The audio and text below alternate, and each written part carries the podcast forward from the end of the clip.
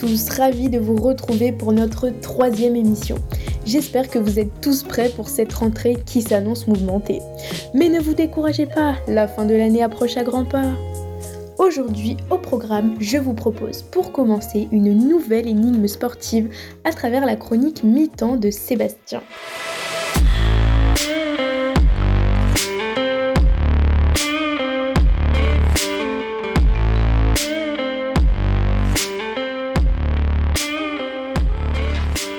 Bonjour, aujourd'hui je vais vous parler d'un sport connu de tous mais dont personne ne sait qu'il a commencé durant un match de football et grâce à De William.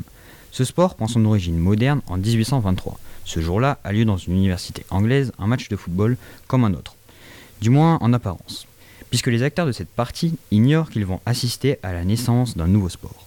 Durant le match, un certain William Webb Ellis prend le ballon en main. Jusque-là, rien d'anormal, puisqu'à cette époque, les joueurs ont le droit à une seule condition ils ne peuvent que reculer et en aucun cas avancer. Sauf que le jeune joueur prend le ballon, avance et court vers le but adverse. Et c'est ainsi qu'il crée ce nouveau sport.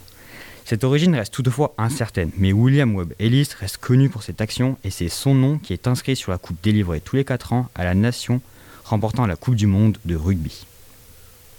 Il n'est pas le seul William qui a marqué l'histoire de son sport. À l'origine, le rugby se joue avec un ballon de football, et ce n'est que dans les années 1840 que William Gilbert teste une forme ovoïde, plus facile à prendre en main. Il faut attendre 1877 pour que le ballon ovale soit adopté officiellement par la fédération anglaise. On peut alors aujourd'hui remercier un William pour avoir créé le sport et le second pour avoir créé le ballon. L'entreprise Gilbert est d'ailleurs toujours aujourd'hui leader mondial de la fabrication du ballon ovale. Très vite, le sport prend de l'ampleur. Le premier match international de rugby se passe à Édimbourg entre l'Écosse et l'Angleterre en 1871. Ce match est remporté par l'Écosse par un score de 4 à 1 sur le stade de Rurban Place, qui est alors un stade de cricket, puisque l'Écosse ne dispose pas d'autres infrastructures pour ce tout premier match international. Rapidement, le rugby s'internationalise et se développe dans les pays frontaliers, en Irlande, Pays de Galles, puis en France. Et enfin arrive jusqu'à les nations du Sud, comme l'Australie, l'Afrique du Sud, ou encore la Nouvelle-Zélande chez les fameux All Blacks. Et déjà en 1905, il y a plus d'un siècle, cette équipe dominait le rugby mondial, puisque lors d'une tournée de 35 matchs, ils n'en perdent qu'un seul face aux Gallois, suite à un essai refusé de Deans, ailier néo-zélandais, qui assure jusque sa mort que l'essai était bien valide. Pour finir, j'aurais pu vous parler des ancêtres du rugby, notamment dans la Grèce antique où les joueurs et joueuses, suffisamment rares pour le noter, s'enduisaient le corps d'huile d'olive pour complexifier les plaquages. Ou encore, j'aurais pu vous parler de l'arpastum pratiqué par les légions de Jules César, mais je m'arrête là et j'espère que je vous aurai appris des anecdotes sur les origines du rugby. Je vous donne rendez-vous pour parler d'un autre sport que vous connaissez tous, mais dont vous ignorez qu'il a commencé grâce aux moines au Moyen Âge.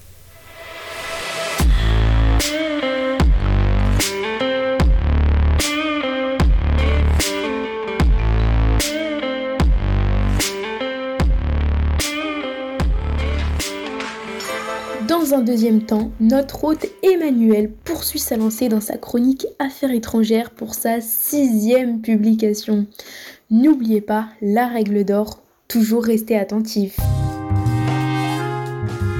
Affaires étrangères. Affaires étrangères. Affaires étrangères. Affaires étrangères.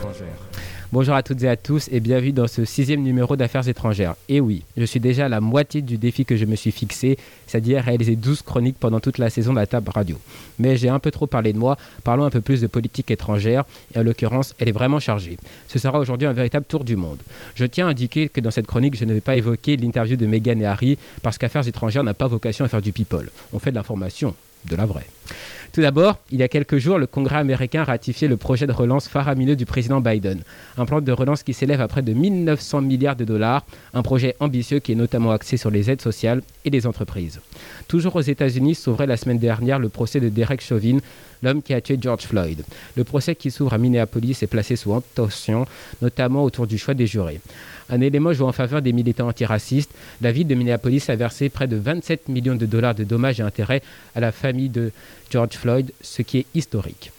Cette fois en Europe, plus précisément en Suisse, avait lieu la semaine dernière un référendum sous haute tension aussi, celui de l'interdiction de la dissimulation du visage. Les Suisses ont en effet été plus de 51% à voter pour. Cet article, qui va être prochainement inscrit dans la Constitution suisse, vise à interdire principalement les femmes qui portent la burqa. Pratique confidentielle au sein de la Confédération helvétique, la proposition choc était portée par l'UDC, Union démocratique du centre, parti au no trompeur, puisque ce parti est classé à droite, très à droite, voire à l'extrême droite. Et ce parti a défendu corps et âme la proposition. Le gouvernement, lui, s'était opposé à cette mesure. Cette fois, au Moyen-Orient, visite historique du pape François dans un pays en guerre, l'Irak. Sa sainteté a effectué un voyage marathon de trois jours dans un pays meurtri par les combats et par le terrorisme, en passant par Bagdad, Erbil ou encore Mossoul. Un pays où la communauté chrétienne a été décimée. À l'heure actuelle, on dénombre près de 500 000 chrétiens sur le territoire irakien. Le voyage papal fut l'occasion d'une rencontre exceptionnelle, celle du pape et de l'ayatollah al-Sistani plus haute autorité chiite en Irak. Ce voyage fut en tout cas le signe d'une chose, celle que le pape est un homme qui compte avec une influence considérable. Enfin, en Afrique, plus précisément au Sénégal, des tensions ont eu lieu suite à l'emprisonnement d'un des opposants du pouvoir, Ousmane Sonko. Les manifestants euh, sont principalement allés dans la rue dû à l'arrestation du principal rival du président réélu, Macky Sall. Les manifestations qui ont lieu sont le symptôme d'un malaise bien plus profond, celle d'une jeunesse en perte de repères, s'agissant de l'emploi, des liens avec la France ou encore de la répression exercée par le pouvoir en place.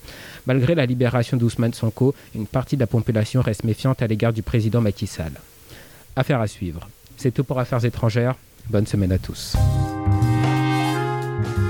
Affaires étrangères. Affaires étrangères. Affaires étrangères. Affaires étrangères. Affaires étrangères. Je vous présente maintenant un nouveau membre de notre team. Il s'appelle Daniel et vient vous présenter des choses qui, à mon avis, vont vous étonner. Prenez place pour le Random Show. Bonjour à toutes et à tous et bienvenue dans le Random Show. Aujourd'hui, je vais vous parler de Francisco Tarrega, grand musicien espagnol du 19e siècle. Il est considéré comme le père de la guitare classique moderne. Nous allons faire un bond en 1902, lorsque Tarrega a composé Grande Valse, un morceau inspiré de la Grande Valse de Frédéric Chopin.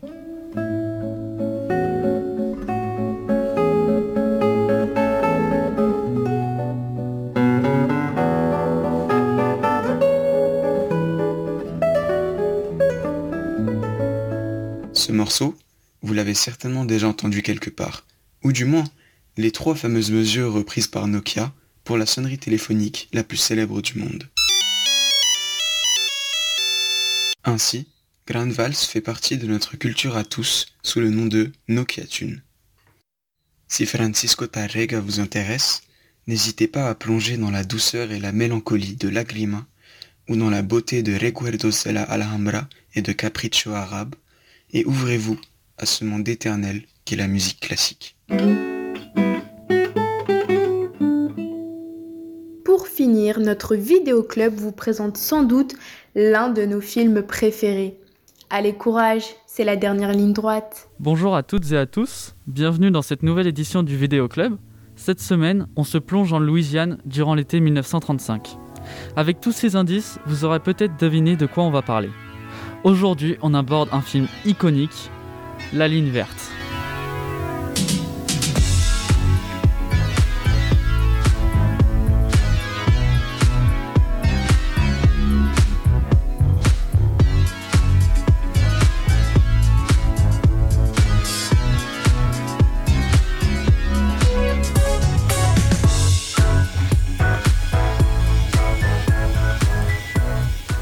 Ce film, sorti en 1999, est réalisé par Frank Darabont. Il est une adaptation du roman éponyme de Stephen King, paru trois ans plus tôt. On y voit Paul Edgecombe, un retraité de 108 ans, dans une maison de retraite raconter la période la plus importante de son histoire. De son histoire.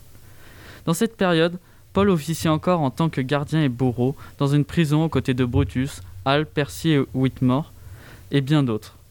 Il y fait la rencontre d'un condamné à mort qui changera sa vie, John Café. Ce film de 3 heures est très bien accueilli par le public et les critiques. Il reçoit d'ailleurs une note de 7,9 sur IMDB. Cependant, ce film ne reçoit pas de récompense malgré une performance exceptionnelle de la part de Michael Clark Duncan dans le rôle de John Café, qui a d'ailleurs été nominé dans la catégorie du meilleur acteur dans un second rôle. De plus, Tom Hanks, qui lui joue Paul Edgecombe, n'a pas été nominé en dépit de sa performance remarquable. Pour cette nouvelle édition, on se retrouve aujourd'hui avec Sébastien. Bonjour Nicolas. Avec Leslie. Bonjour. et avec Emmanuel. Bonjour. Bon les amis, qu'est-ce que vous avez pensé de ce film? C'est sans doute l'un des meilleurs films qui existent sur cette planète. Enfin, vraiment, faut avoir vu ce film au moins une fois. Il y a un de mes acteurs préférés, euh, Tom Hanks, qui a joué par exemple dans euh, Catch Me If You Can, Attrape-moi si tu peux, ou encore Le Terminal. Euh, il y a pas... Forrest Gump. Oui, bien sûr. Enfin, il y a tellement de films dans lesquels il a joué. Il n'y a pas que lui qui compte dans le film, bien évidemment. Euh, tous les autres acteurs sont formidables, aussi bien ceux qu'on aime que ceux qu'on déteste. Et tous ceux qui se battent euh, contre le racisme, euh, contre la peine de mort ou d'autres combats qui sont abordés dans le film doivent regarder ce film, mais on va en parler.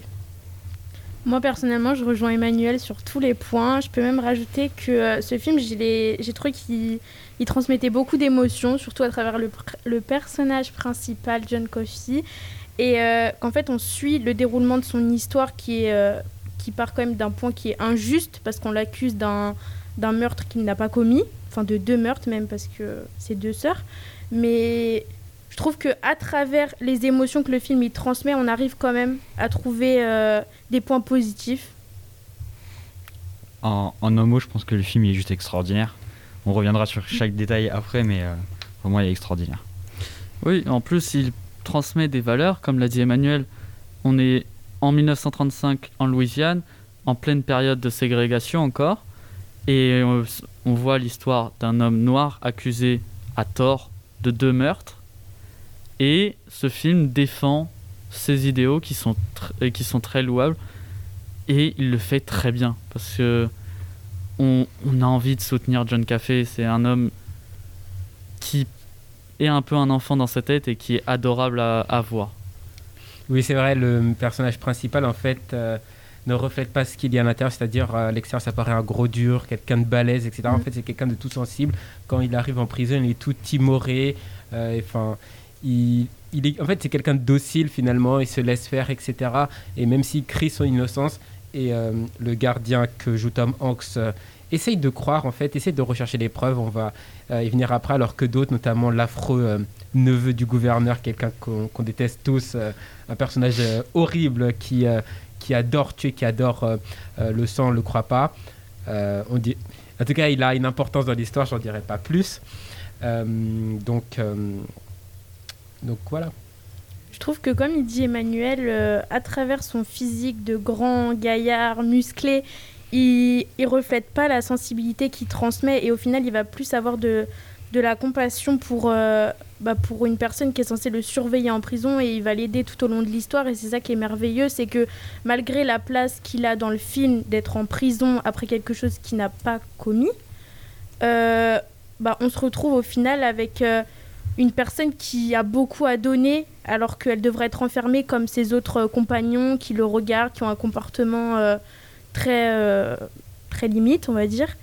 Et, euh, et je trouve que ce qu'il va développer au fur et à mesure du film, avec ses différents pouvoirs, avec son aide et tout personnel, c'est ça qui va donner envie de continuer. Parce que quand on regarde sa place, elle est pitoyable de se retrouver là. Ah oui. Et au final, il va quand même, malgré. Enfin, ça, c'est aussi le fait que c'est un bon acteur, etc. Il va quand même transmettre des envies aux gens de continuer à regarder parce qu'il se bat contre sa cause et il subit, entre guillemets, tout ce qui lui arrive.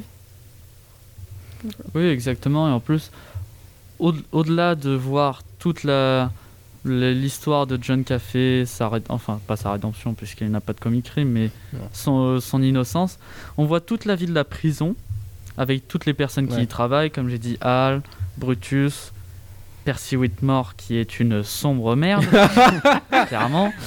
Euh, mais on voit aussi, en plus des, des gardiens, on voit également les prisonniers. On voit euh, euh, William Wharton, qui est surnommé Billy the Kid dans le film. On voit un, un Indien, un Amérindien, qui nous rend émus quand il meurt sur la chaise électrique. Ce film est bourré d'émotions, transmis par tous ces personnages qui sont magnifiques.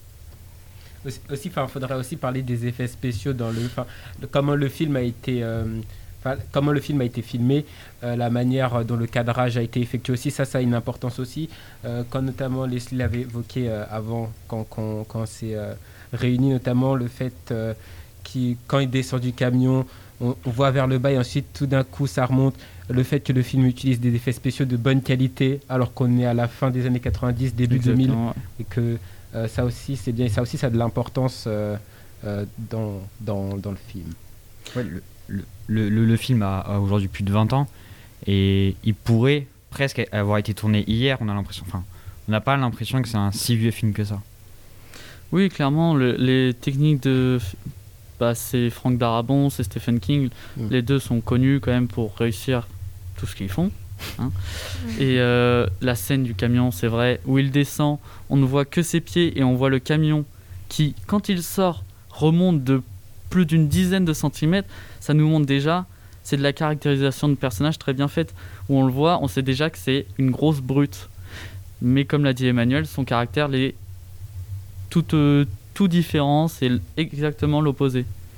Et la, la, vue en contre-plongée, souvent utilisée pour le filmer, accentue euh, cet effet de grandeur. Après, justement, le fait qu'il y ait trop de détails, j'ai trouvé que le film il était trop long. Il y a des moments, c'est trop accentué euh, mmh. bah, sur la scène principale, le lieu principal, la prison, ça, ça c'est ok, je peux le comprendre. Mais le problème, c'est que 3 heures, je trouve ça quand même long pour une histoire qui, au final, plus on la regarde, plus on, commence à connaître la fin et plus ça devient un peu long, quoi. Mais vraiment, parce que on se dit, pendant la première heure, ok, il y a quand même euh, la mise en situation, le contexte, tout ce qu'on veut, la présentation des personnages. Euh, on commence à rentrer dans son personnage, à voir comment il s'adapte, euh, son caractère à lui aussi. Et au final, la deuxième heure, bah, on est là, on voit un petit peu la vie, comment ça se passe, mais justement, ça, cette période, elle est un petit peu trop longue. Je pense qu'ils auraient dû aller un peu plus à l'essentiel, mais après, je leur reproche rien parce que moi, euh, j'ai adoré le film, je suis allée jusqu'au bout et je l'ai regardé plusieurs fois et je m'en lasserai pas. mais mais c'est, ouais, ça, c'est un petit reproche que je bah, peux faire au film. Après, ouais, c'est reproche, je suis pas, je suis pas d'accord. Parce que honnêtement, il y a aucune, aucune scène qu'on peut retirer. Enfin, pour moi, on peut retirer aucune scène de ce film. Le, tu le te rends pas compte, mais il y a des passages, tu pourrais très bien les, les couper un petit peu. Ça dépend comment on l'apprécie. Oui. Sans, sans, ces détails, il serait peut-être pas le même film. Oui, je pense. Oui, Et vrai. après, je rejoins Leslie. C'est peut-être pas un film que je reverrai, parce que 3 heures c'est long. mais il faut que vous le voyez, parce que la fin est grandiose. Elle a fait pleurer beaucoup de gens. oui, oui. Peut-être moi. Et pour les 3 heures que c'est, la fin en vaut. Vraiment mais la peine. Voilà. C'est une des meilleures fins de film jamais vues. Euh, je pense qu'on va peut-être euh, juste un dernier point, c'est que le film n'a pas été récompensé quand même, ça c'est dommage. C'est... Ouais. Il y a eu d'autres films euh, cette année. J'avais vu, c'était des films de bonne qualité. Mais bon, il méritait en tout cas un Oscar, il méritait, il méritait largement euh, d'avoir un prix parce que tout, il n'y a aucun défaut excepté le temps long, mais étant donné la tonne de détails, comme vous avez dit, étant donné le jeu des acteurs pour bien comprendre l'histoire, ça méritait euh, toute cette longueur. Voilà, il y a très peu de films qui ont le droit de durer aussi longtemps. Et si vous aimez les livres, vous pouvez essayer de lire le roman de Stephen King, qui est l'original de, de cette histoire. Et je rajouterai un minuscule défaut. vas-y, vas-y, quelques... on a l'habitude, t'inquiète. C'est vraiment un détail inutile, mais il y a quelques anachronismes, c'est tout. Ah oui, c'est vrai. Très bien. Oui, oui, c'est pas important. Bon, ça gâche pas l'histoire. Ce film reste génial, je vous le conseille à tous. Ouais. C'est un film iconique, merveilleux, émouvant, tout ce que vous voulez. C'est c'est un chef-d'œuvre. faut le voir. Faut... C'est un des films qu'il faut voir dans sa vie en tout cas. Voilà. On s'arrête ici? Oui. Oui. C'est mon dernier mot. Moi aussi, Jean-Pierre. Merci à tous de nous avoir écoutés. N'hésitez pas à partager le lien de notre timbre radio ou retrouvez-nous sur notre compte Instagram timbre-du-bas radio-du-bas afin de nous procurer vos avis ou vos remarques. À très vite